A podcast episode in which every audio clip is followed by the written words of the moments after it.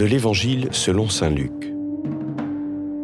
Le même jour, deux disciples faisaient route vers un village appelé Emmaüs, à deux heures de marche de Jérusalem. Et ils parlaient entre eux de tout ce qui s'était passé. Or, tandis qu'ils s'entretenaient et s'interrogeaient, Jésus lui-même s'approcha, et il marchait avec eux. Mais leurs yeux étaient empêchés de le reconnaître. Jésus leur dit, De quoi discutez-vous en marchant? Alors ils s'arrêtèrent, tout tristes. L'un des deux, nommé Cléophas, lui répondit, Tu es bien le seul étranger résidant à Jérusalem qui ignore les événements de ces jours-ci. Il leur dit, Quels événements? Ils lui répondirent, Ce qui est arrivé à Jésus de Nazareth.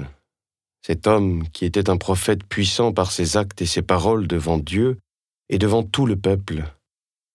Comment les grands prêtres et nos chefs l'ont livré, ils l'ont fait condamner à mort, et ils l'ont crucifié.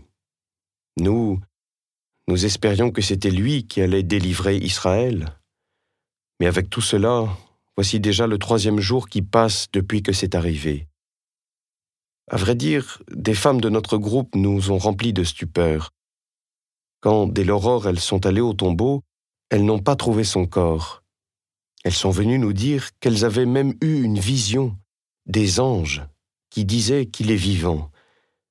Quelques-uns de nos compagnons sont allés au tombeau et ils ont trouvé les choses comme les femmes l'avaient dit, mais lui, ils ne l'ont pas vu. Il leur dit alors, Esprit sans intelligence, comme votre cœur est lent à croire tout ce que les prophètes ont dit, ne fallait-il pas que le Christ souffrit cela pour entrer dans sa gloire? Et partant de Moïse et de tous les prophètes, il leur interpréta dans toute l'Écriture ce qui le concernait.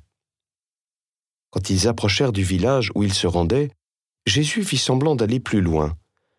Mais ils s'efforcèrent de le retenir. Reste avec nous, car le soir approche et déjà le jour baisse. Il entra donc pour rester avec eux. Quand il fut à table avec eux, ayant pris le pain, il prononça la bénédiction et l'ayant rompu, il le leur donna. Alors leurs yeux s'ouvrirent, et ils le reconnurent. Mais il disparut à leur regard. Ils se dirent l'un à l'autre, Notre cœur n'était-il pas brûlant en nous tandis qu'il nous parlait sur la route et nous ouvrait les Écritures? À l'instant même, ils se levèrent et retournèrent à Jérusalem ils y trouvèrent réunis les onze apôtres et leurs compagnons, qui leur dirent Le Seigneur est réellement ressuscité. Il est apparu à Simon-Pierre. À leur tour, ils racontaient ce qui s'était passé sur la route et comment le Seigneur s'était fait reconnaître par eux à la fraction du pain.